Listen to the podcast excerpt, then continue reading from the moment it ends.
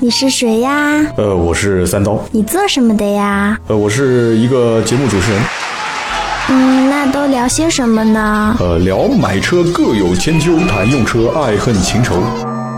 哟，还一套一套的呢。呃，是是是。那说两句听听吧。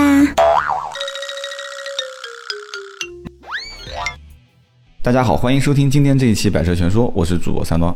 我相信很多人啊，不管是男生还是女生啊，他其实对超级跑车都是非常非常感兴趣的，印象非常深啊。去年一开始就聊那些不能碰的豪车啊，然后这个某司如何买车，老板如何买车，高富帅如何买车，这样子开始了我的《百车全说》啊。从当时第一期，然后一直到现在一百多期，也坚持了整整一年多了吧。豪车这个系列，我们已经很长时间没有去触碰它了。那么有人讲说，那三刀你说豪车，你是不是开过啊？开肯定是开过，但是平心而论，我不可能是说买一辆回来长期开啊。我们不像某一个测评人一样的啊，很任性啊，就是你要什么车，你点，你点到一定位置之后，就比方说两百个人、五百个人都说我要测评这辆车，但有很多人是起哄了，我知道，然后这个人就会把这个车买回来啊。当然买的不一定是豪车啊，可能二三十万的车，但是他自己测的其他的车都是有的是买的，这个我们都很清楚。三刀呢是啊纯某司，但是还没逆袭的那种某司，但是身边呢这些开好车的朋友还是蛮多的，而且本身之前也是从事汽车销售行业，那就以此类推嘛，就大家觉得说，哎，你做车的嘛，那我们是朋友是哥们儿。哎，你看看这个兰博基尼能不能帮我找一找啊？这个有没有价格合适的啊？有的人问说法拉利，你帮我看看能不能找到这个价格合适的啊？劳斯莱斯，你帮我看看呢？说我家里面想买两辆，很多人说啊，买两辆啊，真的有人买两辆，我跟你说啊。所以呢，就类似于这些事情，我们以后慢慢聊。啊，如果说一下子就是来个四五期节目，全部都是说劳斯莱斯、法拉利啊、兰博基尼啊，首先别人会认为，第一你装是吧？你天天在那边装啊。第二个，你老是说，别人会想说你天天说那么高大上的东西，我们也买不起，我也不想听啊。其实真的不想听吗？其实很多人还是想听的。很多的一些测评节目呢，其实都是说啊，放一款车在后面说啊，这款车，这款车的百公里加速只有不到四秒，不到四秒啊啊，这个 这个车子全车用的是碳纤维的实践。啊，这个车子哪些方面用了轻量化的设计？这一百多年的历史啊，这很多很多很多啊，大家都比较类似，很多东西其实网上都有，对吧？天下文章大家抄，只是会抄不会抄啊，抄过来你说一说啊，加一点声情并茂的演绎，很多人会说，哎，讲的挺好的。但是我们今天呢，我要讲的这款车呢，啊，我不会有任何的关于什么百公里加速啊、碳纤维事件啊、怎么改装的，点到为止就行了，自己上网查。我跟这个车子还是有一些接触，同时呢。我今天要讲这个故事，是完完整整的还原一个买豪车、买超级跑车的这么一个人、一个车主的心理变化啊。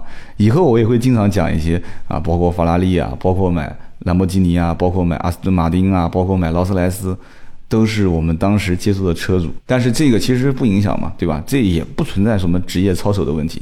就是一个电话的问题嘛，对吧？最多就是买个火车票陪他去提车的问题嘛，对吧？还陪哥们儿去提过哈雷啊。今天这期节目就聊一个，聊一个什么车呢？聊一个相对来讲还是比较少见的。很多人都说，哎，你要讲什么牌子呢？我讲玛莎拉蒂。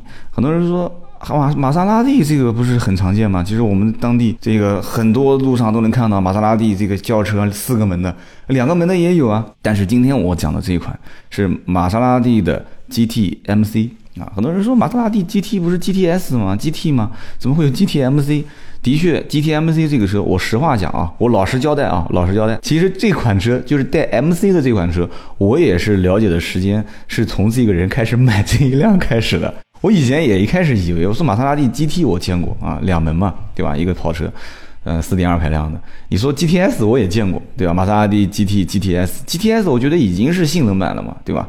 比 GT 要更加速度快一些，因为它排量大嘛，对吧？GT、GTS，GT 是四点二，GTS 四点七，但是突然冒出个 GTMC，我觉得很奇怪。后来了解了一下，哦，原来是这个纯赛道版的，适应民民用啊，民用的跑车赛道版进化过来的一款 MC 的版本。所以说这样的一个车子，就是让一个普通老百姓啊，普通的这个对车辆需要最原始的驾驶欲望和感觉的这种人啊，去给他一种。怎么讲呢？就多花比这个 GTS 还要贵一个三十多万啊！就多花一点钱，让他有一种这种内心的这种澎湃感吧！啊，不不不，不应该这么讲，应该讲给他一个更加原始和完美和纯正的驾驶感受啊！为什么我会在讲的过程中会有一点点这种笑容在里面呢？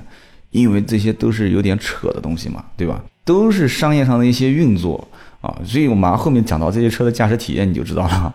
所以有的人会说，哎，你为什么讲哈佛那一期总是会讲两句带笑嘛？我为什么不要笑呢？因为我在讲节目的时候要轻松要快乐嘛，对吧？我不想把这个节目，哎，今天这一期我们聊的是玛莎拉蒂的 GT MC 这款车型啊，哎，这款车型呢有着一百多年的历史。那你说我这样子跟你讲，你们是不是都听疯掉了？这款车型其实当时买这个车的哥们儿呢，一开始是怎么认识的呢？哦，好像还是真正的是通过网络上认识的。他在日本，他在日本想回国的时候买一辆跑车。然后我也能理解嘛。首先，在日本留学应该讲费用是比较高的啊，全世界留学费用最高的几个国家啊，包括日本啊，包括英国这几个国家。然后呢，我问他，我说你要买什么车？他说，其实他找我根本就不用问嘛，买肯定是 R 八嘛。但是我想问他，就是你看中的除了 R 八以外的其他车型有没有？他说有啊。他说我也想买法拉利啊。他说我首选就是法拉利，但是关键超标了，家里面给的价格就是给的资金预算就不超三百。说法拉利的话，不管是加州啊四五八，反正都超了嘛。我说是，的确也是，但是可以贷款嘛。其实他当时可能也是因为我们俩这样的沟通，就是朋友跟朋友之间交流，感觉他对我也是非常信任。他说，哎呀，其实真的也不是讲说贷款不贷款的问题，反正我觉得自己吧也想留一点点念想。你说一上来就已经是四五八了，你后期再换，你换什么车呢？你说是不是？再换的话，其实他你其实我们去听，有的时候其实我还算好，就是你如果把这个话讲给一些不是很熟的人听，别人会说哇，这个话太装了吧，这个话啊，其实真的很多的买超跑的车主是这样的一个心态。如果一上来的话就买，比方说像四五八，甚至于更富有的一些人上手就买迈凯伦的 P 一啊，保时捷的九幺八啊，或者是大牛。其实大牛现在也不算是最顶级的跑车了啊，因为你跟 P 一啊、九幺八从价格上来讲的话，大牛原来我们也认为是高高在上的，结果身边有四五个朋友都买了大牛之后，发现哦，原来人外有人，天外有天啊！P 一现在身边也有一两个车主啊，所以说这个里面，他当时讲的这句话。一开始我的理解，我觉得，因为他讲的非常淡然嘛，当时微信上都在语音，他讲语音的那句话的口吻是非常的淡然，所以我觉得他真的不是在装。后来他就跟我聊，他说，哎，他说这个 R 八今年是换新款，他说我定的可以是新款吗？我说没问题啊，因为他当时下定金的时候，真的是非常非常意外的一件事情，就是他一开始还在犹豫，就是他前一天还在跟我聊天啊，结果第二天他的妈妈，然后跟他家一个另外一个亲戚两个人就过来了，过来以后，他说我是谁谁谁的母亲。啊，他说他让我来找你，他是我儿子。哎，我当时一听，我说是啊，我说他一直在跟我聊啊，他一直在跟我说想订这个车，然后他母亲就跟我讲，他说你帮我参考一下，到底是给他定哪一款？我说其实没什么太多可选的，我说一共就两款，对吧？一个是敞篷，一个是不敞篷。我说现在限量版也卖完了嘛，叫后来是叫中国专享型，我说都卖完了。我讲的是奥迪 R 八啊，就差的也是不是很远，就跟这故事有关。后来呢，他母亲就讲说那行。他母亲也很信任我，他说那行，那我今天就给你交定金。那我说定金是二十万，他说没问题。然后价格这一块呢，需不需要你再调整一下？我说价格这一块呢，我给的是非常到位的价格。我说你可以了解一下，其实，在整个的区域里面，就是我我在销售 R 八的这个过程当中，第一啊，因为我已经没有在系统里面去录入了啊，我的私人销量就是个人的销量。应该还是在全国能排得上号的，就是单一 R 八车型啊，除了武汉的我的这个兄弟，我们两个人应该加起来的话，可以把全中国的 R 八销量占到一部分了啊。具体百分之几我就不讲了啊，我们两个人的销量是非常多的。那么当时我跟他讲，我说这个价格，甚至于我的报价是很多的一些经销商，就是全国的其他区域的经销商要打电话过来询问的，就他会问我，就是 R 八怎么定，包括我们店的老板。定 R 八的报价也会咨询我，因为什么呢？因为我的圈子就是跟这些啊卖超跑的，特别是卖 R 八的圈子啊，就是大家会就很小的一个圈子嘛。全国的经销商两百多家，现在应该三百家了吧，对吧？奥迪授权的这个超级跑车 R 八的经销商啊，应该是一半左右。然后这里面真正卖的比较好的，就是能接触到 R 八客户的，应该也不会超过五十个人。这五十个人里面。啊，真正能一个人卖到十台以上的，应该也就是那么极其稀少的个位数。这些人我们互相之间都认识，所以我们就知道这个车的行情。所以当时跟他母亲这么一讲，他母亲当时说：“哎，那可以啊，那你既然这么说了，我说你还可以再找人。为什么呢？因为我给你的是我所能力范围之内的底价，但是我相信买得起这个车的人，在当地的人脉关系是非常不错的。我说你可以找一些关系，可以把这个价格再调整一下。哎，他母亲当时讲说不需要了吧。”哎，我说这个跟我当时卖的，我就最很应该也是两年前卖的第一辆 R 八的时候，感觉完全不一样。因为当时卖的第一辆 R 八的时候，那哥们儿也是找了一圈人啊，结果还不错，找到人的关系也是相当到位啊，拿的价格也不错。结果他不用找人，但是后来我了解了一下，应该是他订车的时候是不找人的啊。他给了我二十万定金，当时就把车给定了，定的是最新款，就是后来从 R 八的这个 LED 大灯，就是这个就是像一个泪眼大灯一样，现在变成了一个线条状的那个款型。然后同时变速箱是从原来的这个 Artronic 线控换挡变成了后来的双离合。他就当时讲我定新款，然后在定的过程当中呢，打了个电话给他儿子在日本，他说他儿子在日本跟我拉过来电话通了一下，就把车型确定了一下，好，这车就给定了。那么为什么今天讲玛莎拉蒂，结果讲到 R 八这个车上去呢？所以就一定要跟你们讲，就是这个车主当时车子都已经定了，当时定的时间应该是在七月份左右，但是呢，车主当时也没说一定要在这个年底之前要提车，当时我我也不知道说提车的时间要那么赶，所以呢，就一直在等货的过程当中跟客户沟通啊，我们微信上他有的时候问我车到哪了，我说车还没排产。然后过了一段时间，又问我说：“车排产了吗？”我说：“车子还没看到计划。”然后他又问我说：“车子已经发货了吗？”我说：“车子刚刚才有计划。”结果出现一个什么状况呢？其实车子是有排产计划，但是排产计划的那一辆是在他之前比他还要早订购的一个车主啊，就名字当时跳出来不是他的。那么也就是说，下一辆就是它的时候，这个时候奥迪官方出现了一个政策，就是 R 八的敞篷是先行生产。哎，这是很奇怪的一件事情啊！R 八的敞篷是先行生产，然后 R 八的就是 Spider 嘛，然后这个硬顶就是 Cooper，酷派的这个车型，它后行生产。也就是说，车主要是定硬顶的话，提车时间要比定敞篷还要再晚。那估计可能年底之前就拿不到了，因为那个时候他已经开始跟我讲说我要年底之前提车。所以当时怎么办呢？我就跟客户讲，我说你能不能把你的硬顶车型，我给你同样的优惠，你转成敞篷车。当时他就不愿意了，说啊，我当时就不想订敞篷嘛，说我要订敞篷的话，我可以到其他地方去找一些车，说不定都有现货，我也不买新款了，我就买老款。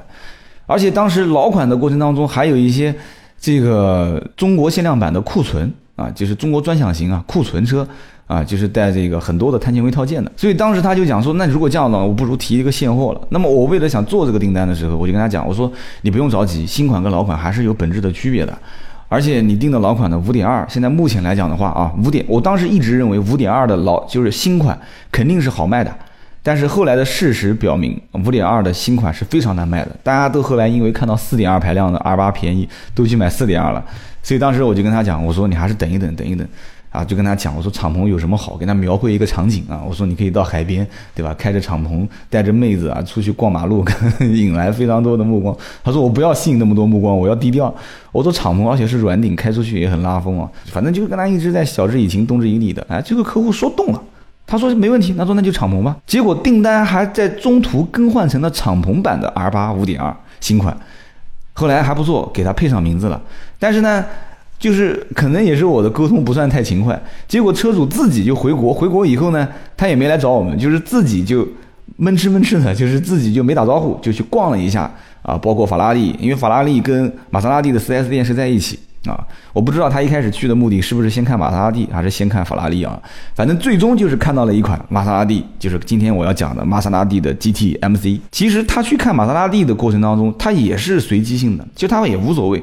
甚至于当时用他的话讲说，当时他当时他不知道兰博基尼的展厅在什么地方。他 他要如果知道兰博基尼的展厅在旁边的话，他当时知道那个展厅的话，他要如果去了，他如果发现兰博基尼的 LP 五五零杠二这款车当时的价格打完折。也就两百多多万，他估计，而且还有现货，他估计当时直接付现金就把他提走了，他不知道吗？所以买超跑真的有非常非常多的随机性啊！我相信今天这期节目，我这哥们儿肯定也在听啊。所以当时到了玛莎拉蒂跟法拉利的 4S 店之后啊，看一看法拉利啊，摸一摸啊，试一试啊，也想买，但是心里想，因为他当时也跟我聊过这一句话嘛，就是说还是给自己留一个念想，先买个两三百万的，将来如果想换再换法拉利啊，四五百万的，将来再换七百啊，再来再将来再换 P 一九幺八，说不定等他要换的时候又出新的车型了啊。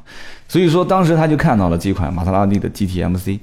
我后来也跟他聊天啊，大家现在也是好几年，也是非常好的哥们儿啊。我说你当时到底这个心态是怎么变化的啊？这台 GTMC 有个什么特点呢？首先一个啊，它跟旁边的这辆 GT 放在一起，就明显是有区别的啊。这个有人讲说，那什么区别呢？其实区别也不大啊。比方说前面就是，如果我教大家一个最简单的判断啊，GTMC，首先前面它没有两个雾灯，因为普通的 GT、GT、GTS 的话，前面是有两个雾灯在前面的中网，它因为它。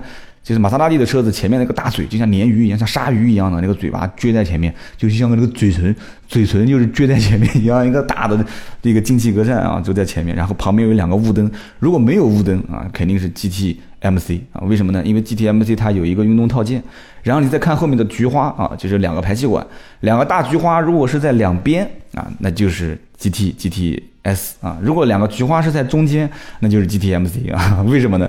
赛道版嘛，啊，赛道版比较任性啊，所以它各方面的排气的啊调教啊啊都是经过运动啊赛道版的调教。所以说，你只要从外观上去看，包括有很多 GT 啊 GTS 的啊，前面的大灯两侧是带黄灯的啊，这个是要为了要上路，因为在国外的话上路的话两边是带黄灯，你像美国的车子两边都得必须带黄灯。那么赛道版车子本身就是不是为了上路的，它是赛道版，人家就不需要加两个黄灯啊，所以 GTMC 的侧面是不会有两个黄灯的啊。哎，我教了你们三个小技巧，你你以后在路上就能看到了。说，哎，我知道这辆车是 GTMC 啊。旁边人说，哦，你这么冷门的车你都能认出来啊？为什么呢？因为前面没有两个雾灯，两边没有两个黄灯，后面的排气管两个是在中间啊，所以这就是 GTMC 啊。啊，好了吧？你看今天我教你们一个小技巧啊，就别说是以后问是谁教的你说是我教的，所以说 GTMC 这个车特别有意思。当时我记得我在他车上第一次开，是这哥们儿当时问我说怎么才能弹射起步啊？然后我跟他讲，我说弹射起步很简单嘛，赛道模式嘛，赛道模式。然后包括以后有时间我们可以聊 GTR，GTR 本身车子那个那个旁边有一个弹射起步按钮，一打开啊，号称说明书上写弹射起步一共只能使用三次，然后三次使用完以后啊。使用完以后怎么样？很多人讲说三次使用完车子爆炸，肯定不是的嘛。三次使用完车子就没有质保了。不过很多买 GTR 的车主也没指望能有质保啊，所以当时我就在想，我说，哎，这个车子你说弹射起步可以啊，我说我们来试试。所以这是第一次，当时上车去玩弹射起步。但是这个车弹射起步怎么玩呢？你说像我们以前的玩法，比方说啊，呃，油门刹车同时踩到底啊，刹车然后抬一半，这个啊对，油门抬一半，然后同时再切换运动模式，然后切换手动模式，然后怎么样怎么样，发动机转速转到多少转的时候，同时然后配合刹车油门，哇，弹射起步。但是这个东西是纯理论性的东西啊，对我知道很多车子里面都有这种相关的弹射起步的啊操作手手册啊操作说法，但是这辆玛莎拉蒂 GT 啊，你说弹射起步好，就我们两个人在那边弹射弹半天啊，车子的发动机本身排气管就响，旁边老头老太往老头老太过马路说。就这小小伙子怎么回事啊？但不是讲我们，就是那种眼神，可能是这么一个意思。所以当时第一次上车啊，哥们儿就跟我讲说：“哎，你教教我，教教我怎么做弹射起步啊？”所以，我说实话，我也不会，我也不知道这个玛莎拉蒂 GT、GTS 怎么弹射起步。所以当时我们就在那边开啊玩。很多人我相信啊，如果上车的时候就是刚开始给你把钥匙，我说：“哎，哥们儿，带我去把玛莎拉蒂这个车给我挪一下。”你上车，我估计你钥匙孔肯定是知道往哪边插，但是我估计你打完火之后，你不知道这车怎么走，肯定很多人会讲，因为它没有 P R N D 的这些档啊，对，它有啊，但是回头再讲啊，所以很多人一上车，钥匙火一打完啊，我就讲我吧，我最老土了啊，第一次上车就是不会开啊，就是不会开嘛，肯定这，因为它的这个完全颠覆了我们之前开普通轿车的感觉，你一打火你怎么开呢？P R N D 的四个位置都没有啊，然后换挡拨片切换嘛，对吧？啊，很多人说什么叫换挡拨片切换啊？然后还有一些小白问说什么叫做换挡拨片？啊，这个没事，我们聊的知道有这么一个名词就可以了啊。换挡拨片切换啊，啪切一下一档，刹车一抬就可以走了。而且超级跑车很多是没有 P 档的啊，你直接停稳之后手刹一拉，车子一熄火就可以走了。而且你还千万不挂空档，因为我之前好像在聊阿八的那个时候我讲过，你如果比方说两个切换挡拨片同时一切，车子不是变成 N 档了吗？这个时候你拉电子手刹。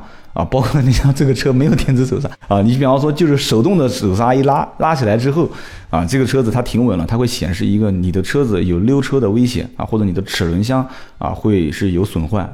为什么呢？因为你的很多路面是不平的，如果你手刹一拉，你是空档，那它车子可能还会有晃动，它可能对你的齿轮箱会有一些损伤。所以它当时会有一段英文，你当时我们经常会见到很多人打电话过来问这个事情，所以这都是一些小技巧啊。而且包括讲个讲个题外话，也是自己比较丑的事情。当时兰博基尼也是哥们儿买了一辆啊，说哎钥匙往我这边一丢，哥们儿出去开一圈，我还兴兴奋奋的啊，我就上去准备开，啊上去之后。哥们儿在外面要跟我讲话，他在外面叭叭手舞足足蹈的跟我想讲话，然后意思就是你把窗户摇下来。那么你你说常规的人啊，要摇窗户，肯定是要在你的左手的这个门上面去找，找了半天没找到，哇，好丢人啊！然后在右边，那左边没有的话，那一般你像桑塔纳有的车子，对吧？你怎么会找到桑塔纳？是在右边你的就是换挡的位置上面应该也会有，对吧？两个或者是四个，超跑嘛，因为只有两个门，肯定是两个。但是我在右边的换挡的，就是档位的位置也没找到，好丢人啊！然后哇，那哥们儿在外面笑笑的脸都快抽筋了。他把门拉开来说：“哥们儿没开过兰博基尼吧？”我说：“怎么了？”我说：“是没开过啊。”我说：“但是你，我说你窗户是不是摇不下来？你告诉我在什么地方？”他就在旁边笑啊。他说：“你看那一排，就是大家应该见过兰博基尼在中控台上面有一排像飞机的这个。”这个飞机上面不是有好多就是开关键嘛，就是手一碰就哒哒哒哒哒哒这种开开关键，那一排其中有两个按键就是窗户的升降，哇，土的一塌糊涂，第一次没开啊，没学会啊，包括下一次给你一个法拉利的钥匙，问你在哪边点火啊，你拿着钥匙你想怎么点火，怎么 start，为什么钥匙钻进去之后车子不动呢？其实很多的超级跑车里面好玩的故事非常多，大家可以慢慢聊啊。我们就回头还是拉回来讲今天的这一期，就是 GTMC。所以当时我们一上车，哎，这车子后来我们还开过几次，因为这哥们儿经常有的时候有些事情我们会出去办事啊，包括吃饭聊天。啊，有的时候我说我来开啊，有的时候他说哎你来开吧啊，我有的时候就开。那么开的过程当中，我一开始第一次我不太理解啊，因为你比方说像包括法拉利啊，包括你像 R 八，首先我不是不理解啊，就是首先这个车子它踩完刹车，车停在那边它是不动的，因为这个车子我没有去细细的去了解过它。比方说这个车是。我知道它排量嘛，四点二、四点七的。你既然是超级跑车，肯定排量都非常大。它也不做涡轮增压啊。玛莎拉蒂有涡轮增压，比方说总裁三点八 T 啊带涡轮，包括小总裁现在三点零 T 它也是带涡轮的。玛莎拉蒂如果我猜的没有错的话，其实 GT 将来肯定也是会改成涡轮增压的版本啊，好像不是可能，应该是已经在改了啊。你想想看，连福特的这个 F 幺五零都已经开始改成涡轮增压版本了，F 幺五零这种啊。这种大排量的六点几排量的，你说你想都要改成涡轮增压啊，改成四点零 T 啊，还是四点几 T？所以说将来都会啊往涡轮上面走，其实也是为了出口到每个国家可以免税嘛，对吧？就是车主的成本也可以降低很多，它也不一定会降价，它把这个成本降低之后，把更多的钱用来发动机。啊，提升它的性能，包括用来做碳纤维件啊，或者里面的内饰件啊，或者是科技化配备啊，让这个车子的配置更高。所以要吐槽一下这个车的科技化配备嘛，后面啊，后面的再聊。想和三刀互动，你也可以搜索微博、微信“百车全说”。我们就在继续往下聊这个车好玩的事情啊，就是在开的过程当中，我就发现，就这个车子的，就是踩完刹车或者你一打完火之后，你已经切到一档了，车子不动，哎，我说这个车子不动。如果这个车子切完一档，这个车不动，这个就完全跟以前的就是 R 八的这个 r t r a n i t 的这个变速箱叫线控换挡变速箱，也有人叫做 F 一的变速箱，F 一赛车它就是线控换挡，就是它是序列式换挡，就是一它是不可以跳到三的，就是一二三四五六七。然后降档呢，就是七六五四三二一啊，就是必须是序列式的。所以说当时我一看说，哎，就它因为它是模仿手动换挡的模式嘛，就有点像。我觉得有点奇怪，我说你这个是序列式的这个波箱嘛，F 一波箱嘛。他说，哎，好像这个销售员跟我讲过，就他也不知道，他也不知道。销售哎，好像销售员跟我提过这个词，因为他你你包括倒车也是，你挂了二档，你油门不踩的话，车子是不会动的。啊，包括挂到这个一档，你油门不踩它也不会动啊。这个仅限于就是不含玛莎拉蒂的 GT 啊，不 GT 不是 GT 是六档自动的啊，GTS 包括 MC 这些都是序列式变速箱，它叫六档 AMT 变速箱。然后这个车子呢，当时客户定金还在我手上的时候，他打个电话，最后一通电话跟我讲说说这个哥们儿，呃，我可能是要订玛莎拉蒂了，说改天要过来退定金。其实我也很坦然，我说行啊，没问题啊，恭恭喜你啊，我改天给你退。但是我就问了一句，我说到底这辆车哪边吸引了你啊？你为什么最终放弃了 R 八？我说，我觉得 R 八这个车性价比各方面都很好，是不是因为没优惠？他忍了半天跟我讲，他说，我觉得那个车性价比还是蛮高的啊。车子买回来以后，我才发现，首先他觉得这个车子。后面可以坐两个人，这个比较实用。然后他发现后面还有个后备箱，这个也比较实用。而且这个车子平时，因为他就这一辆车，他回国以后就这一辆车，他回头想想看，R 八这些车，包括法拉利这些车，可能将来适合再买一台。就是偶尔出去开一开，当玩具用啊，可能更拉风一些。但是玛莎拉蒂这辆车子呢，性能各方面它比较热血啊，它性能各方面可以满足它驾驶体验啊、操控的一些这些撒野啊这种感觉啊、运动的感觉。然后同时最关键的就是它可以把它当轿车开，对吧？后面有后备箱，偶尔还可以后面挤两个人。虽然它后面的这两排座椅又没有，就除了中间有一个像有点类似于像头枕一样的东西，两边根本就没有头枕，连头枕都没有。它本身就是赛道版的，但是又想让它变民用。然后后面两个，你说那是座椅吧？我我严格意义上讲，那个应该不叫座椅。我讲的是玛莎拉蒂 GT MC 的后排啊，这个后排特别有意思。然后那个两个是就像蹲马桶一样的，有两个坑在后面，真的是两个坑啊！这不是你有有机会，大家上网可以去看看图片啊。你要能看到真车，你要能看到真车能坐进去的话，那就更完美了。你可以去看一看。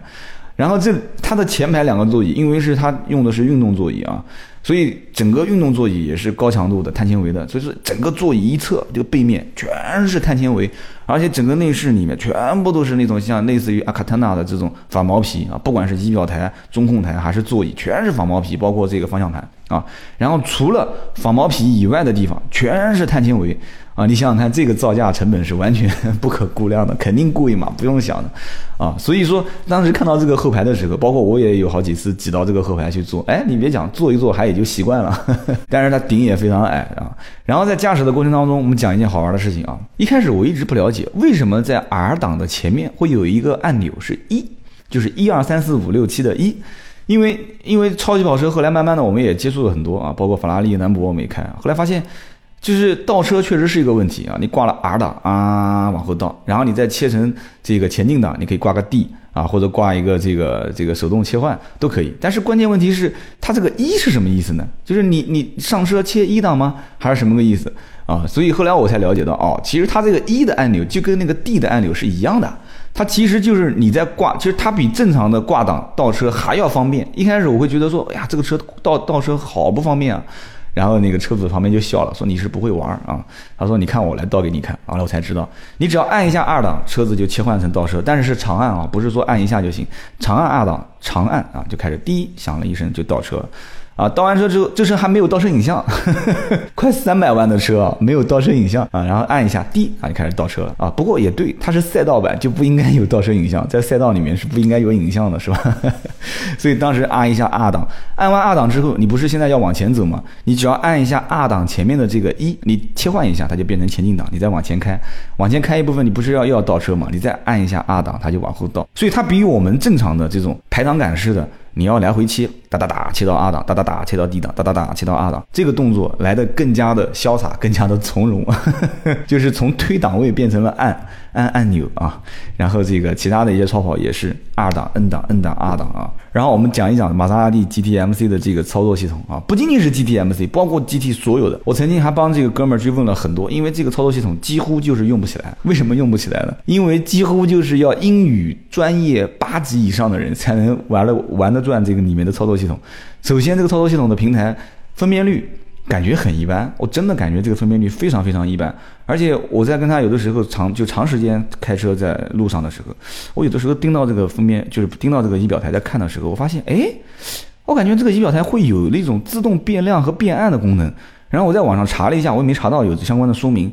后来我想了一下，有可能，还真的有可能，因为如果是赛道版的话，它的仪表台的屏幕是不能影响到驾驶员的驾驶的啊。如果说仪表台的亮度过亮，那么就比方说阳光比较刺眼的时候啊，它要变变亮啊，不应该这么讲，就是下隧道或者到了一个暗的地方，有的人讲说，哎，那怎么会？怎么会在赛车场里面还会下隧道呢？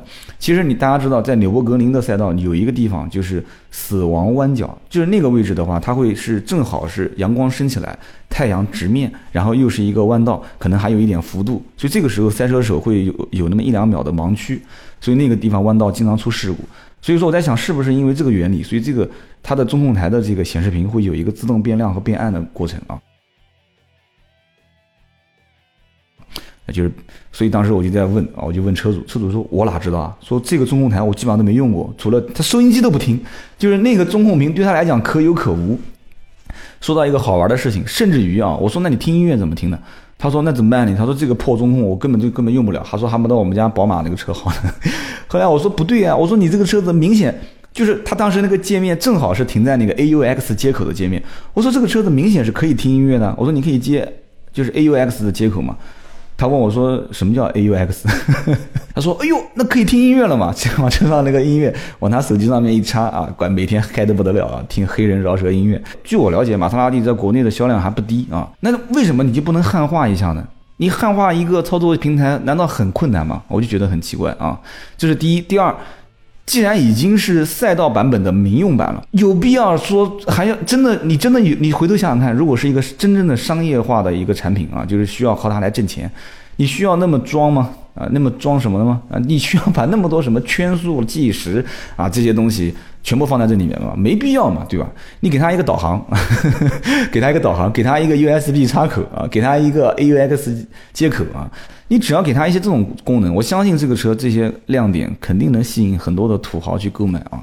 可是非常非常的遗憾啊，玛莎拉蒂的中控台是我应该讲见过的啊，就是我讲的是 GT 啊这个系列啊，MC 是最 low 的啊，最 low 最 low 的一个中控台啊。所以说就非常奇葩，就是商家最可恨的就是什么呢？就是你有这个东西，但是我不给你，哎，就而且你钱还付了，就上就是你们买东西的人钱还给了，但是他东西呢，他不给你开通这个功能。所以说这是最郁闷的啊！所以我问他我说你郁闷吗？他说我我不郁闷啊。他说只不过我买这个车有点后悔，当时应该等一等。大家呢其实想要更多的了解，在网上可以看到一些相关的视频评测啊，特别是一些国外的视频评测，包括一些数据。我只想讲的一句话就是，这个哥们儿当时买这个车。太高了，就是因为这个车子有一个后备箱啊，有一个后排，然后实在是等不了我那辆车的时间太晚了，所以他要在当年的年底之前提车。因为这个车的优惠幅度比较大，所以就把这个车给提走了。